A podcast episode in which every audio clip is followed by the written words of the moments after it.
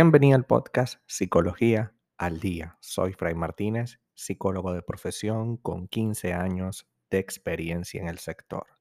Como pudiste ver en el título de este episodio, hoy vamos a hablar un poco acerca de ya no me apetece, ya no quiero arreglarme. ¿Qué es lo que realmente hay detrás de eso? Sí, que ya te da igual, ¿no? Me da igual. Me arreglo, no me arreglo, me pongo una, me pongo una maquillaje, no me lo pongo, me pongo ropa, no me, no me pongo mm, sino algo sencillo. Em, apenas me preocupo por qué ropa ponerme, por peinarme, por el aspecto que tengo cuando salgo de casa. De esta manera puede iniciar muchas de las terapias relacionadas con este tema y ese desinterés por la propia imagen suele llamar la atención de nosotros como terapeuta, ya que eh, debe haber una especie de, autocuidado cuando existe una autoestima normal. Suele decirse que la apatía, ¿vale? Eh, es una de las circunstancias más comunes dentro de nuestra vida adulta.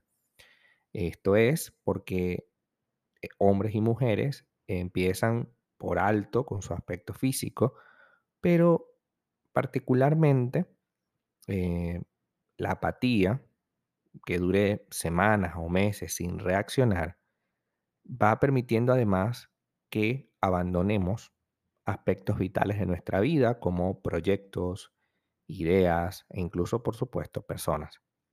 Dejamos de arreglarnos porque ya no nos importa el aspecto físico ni tampoco lo que puedan pensar de nosotros. Entonces, ¿es una actitud normal o es una actitud que nos debe llamar la atención? Evidentemente, no. Cuando alguien empieza a repetir en exceso aquello de ya no me apetece esto y lo otro, es una señal de alarma que debemos tomar en cuenta desde ya. Este ya no me apetece esto o lo otro, hay un problema encubierto que es necesario clarificar. Y hoy vamos a hablar de ese problema encubierto. Si ya no te apetece arreglarte, es por algo. Repito porque esto es muy importante. Si ya no te apetece arreglarte, es por algo. Uno no pierde el desinterés así como de un día para otro, y más en lo que se refiere a nuestro aspecto personal. Más allá si somos de los que no podemos salir de casa sin haber pasado antes por mil y un tratamientos, o si pertenecemos al club de las personas que se arreglan en 10 minutos, hay algo que nunca falla. Por término medio, es decir, lo normal, es que buscamos tener una buena apariencia, ¿vale? Basada en nuestras creencias, conceptos, ideas y todo lo demás, tratamos de tener una buena apariencia no salir sucios a la calle, por ejemplo, no salir con una mancha de, no sé, de tierra. Elegimos qué ponernos porque sabemos que es lo que más nos queda mejor. A la gran mayoría nos gusta dar una buena impresión. El aseo y la búsqueda de dar una imagen agradable en un principio es hasta una necesidad básica por todos nosotros. De esta manera, cuando deja de apetecer eso, cuando ya no nos motiva a vestirnos de manera adecuada, y no hablo de manera adecuada como que si hay una vestimenta que no lo es, sino me refiero de manera adecuada en el sentido de que no te vas a poner una ropa sucia llena de pelos de gato, ¿no? Se supone que eso no deberías ponértelo. ¿Por qué? Porque eso afea y además es antihigiénico, ¿no? No te vas a poner una ropa sucia que, que tiene barro, que tiene tierra, ¿no? Y Evidentemente, a nosotros nos gusta mirarnos en el espejo sin que esto suene a vanidad. Simplemente es la necesidad de vernos bien, ¿no? De, de vernos saludables. ¿Por qué? Porque nadie quiere verse poco saludable. ¿Puede la autoestima debilitarse de un día para otro? Sí y no. La apreciación y la visión que tenemos de nosotros mismos y sobre cómo nos ven los demás puede fluctuar. El cambio no surge de una manera tan rápida, pero sí de una forma gradual a raíz de alguna experiencia que hemos vivido. Si, por ejemplo, terminamos con nuestra pareja, vamos a tener un periodo en el que vamos a evaluar lo que cómo somos y en esa evaluación puede que no nos apetezca nada. Puede que también pase que cuando muere un familiar, un muy cercano, también nuestra autoestima se compromete. La autoestima es muy sensible a los problemas cotidianos, a la decepción, por ejemplo, al fracaso afectivo, es decir, a, a perder una relación. Esto es muy común cuando somos más jóvenes. Es decir, mientras más jóvenes eres, 18, 20, 21 años, la autoestima puede fluctuar de una manera más descontrolada, ¿no? Sin embargo, cuando llegamos a la edad adulta, ya se fortalece esto. La edad adulta, 30 en adelante. Si tú tienes más de 30 y estás experimentando desgano y apatía constante, incluso aunque tuvieras 18, es algo necesariamente de revisar. Porque repito, la fluctuación, o sea, que bajes y subas de apreciación, de visión sobre ti misma, es normal cuando estamos iniciando una carrera, cuando tenemos 18 años y no, no, no tenemos pareja estable, cuando X, ¿no? Cuando hay, hay, hay una juventud y hay una inexperiencia. Sin embargo, cuando ya pasas de los 30 y continúas con el mismo problema, ahí hay una necesidad que debemos tratar de eh, controlar en, en un momento porque nos puede llevar irremediablemente a esa sensación de hastío, de cansancio que te habrás, te habrás de sentir tan mal que ya no te provoca arreglarte. ¿Para qué? Para otro sufrimiento más. ¿Para qué? Para otro problema más. ¿Para qué me voy a arreglar si a mí nadie me quiere? Si a mí nadie me valora y si en algún momento, pues ¿para qué? ¿No? Llega, llega un momento en el que te cansas tanto que comienzas a sentirte triste. Esa tristeza te impide arreglarte todos los días, puesto que esa tristeza se, se alimenta de decepciones, de malos entendidos, de visión tóxica o visión eh, inadecuada acerca de ti. Porque sí, porque tenemos una visión distorsionada cuando pensamos que nunca jamás volveremos a tener pareja, por ejemplo.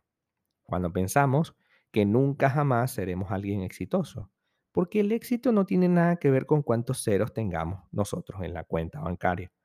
Aunque evidentemente eso se refleja en economía, exitoso también tiene que ver con lograr tus metas, tus logros, ¿no? Y si, bueno, si tu logro pasa por una cierta cantidad de dinero, pues perfecto. Una cantidad de dinero que puedas establecer dentro de tus posibilidades. Si tú ganas mil dólares, no podemos tener el criterio de en unos meses ganar cien mil dólares. Salvo que hagas algo espectacular, normalmente uno no va a pasar de mil a cien mil. Si acaso pasará de mil a mil quinientos o a dos mil. ¿Vale? Ya es una cifra considerable. Es casi el doble cuando es 1500 y es el doble cuando es 2000. El doble de lo que ganas hoy. Entonces, Si nuestro plan de vida pasa por ahí, pues está bien. Pero si pasa por relacionarte mejor, por tener pareja y todo aquello, y no lo has conseguido hasta ahora, pues definitivamente te faltan herramientas. ¿Y qué hacemos cuando nos faltan herramientas? Pues asistir a alguien que nos las proporcione. Sí, es lo más lógico, ¿no? Si tú estás en casa y no puedes abrir un un aparato porque ese aparato tiene tornillos y no tienes destornillador, ¿qué sería lo más lógico? ¿Probar con un cuchillo? No. lo más lógico es ir a la ferretería, comprar ese destornillador de ese estilo para que cuando vuelvas a casa puedas abrirlo, ¿no? Porque tiene que ser con las herramientas adecuadas. Sí, con el cuchillo puede que se abra, pero también puede que te cortes, también puede que dañes el cuchillo, así que evidentemente no es la idea. Y es lo que hacemos a diario con nuestra psique. En lugar de asistir a terapia, lo más normal del mundo, porque ahí vamos a obtener las herramientas, lo que hacemos es cualquier cosa. Incluso a veces no hacemos nada. No hacemos absolutamente nada esperando que las cosas cambien por sí solas. Y no van a cambiar. Entonces, cuando hablamos de apatía, debemos entender que esta experiencia va más allá de un estado emocional de vacío, porque de hecho actúa también como una actitud hacia la vida. La apatía se evidencia por la despreocupación, la falta de respuesta, la desmotivación y el desinterés. es caer en una especie de sueño profundo en el que ya no tienes fuerzas ni ganas de hacer nada. La persona no demostrará solo falta de ganas para arreglarse, para atenderse en su aspecto físico, para levantarse en la mañana, para tener el mejor de los aspectos antes de salir de casa, sino que también esa dejadez en la apariencia se le añaden otras, como la incapacidad para ser productivo en el trabajo, como la falta de interés en socializar, en hacer amigos y por supuesto la falta de necesidad de tener pareja. La apatía, que todo lo devora, es un síntoma y en muchos casos tras de la apatía puede estar un estado de tristeza o depresión. Siempre que falta la energía, el ánimo y la voluntad, y esta dure más de tres semanas, es recomendable siempre de lo siempre solicitar ayuda. ¿Por qué?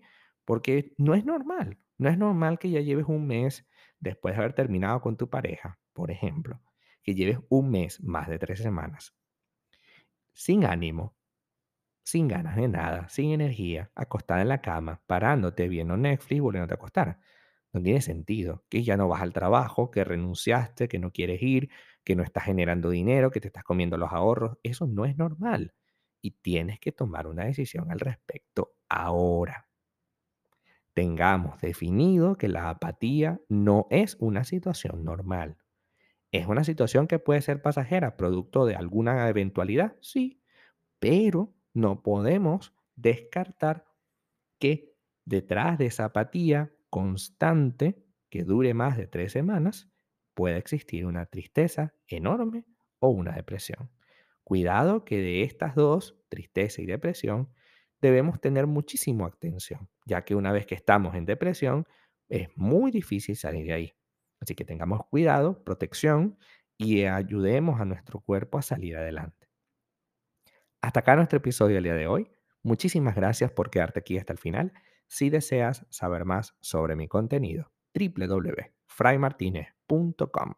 Para consultas online, www.fraymartinez.com y también sígueme en mi Instagram, arroba fraymartinez20. Muchísimas gracias y hasta el próximo episodio.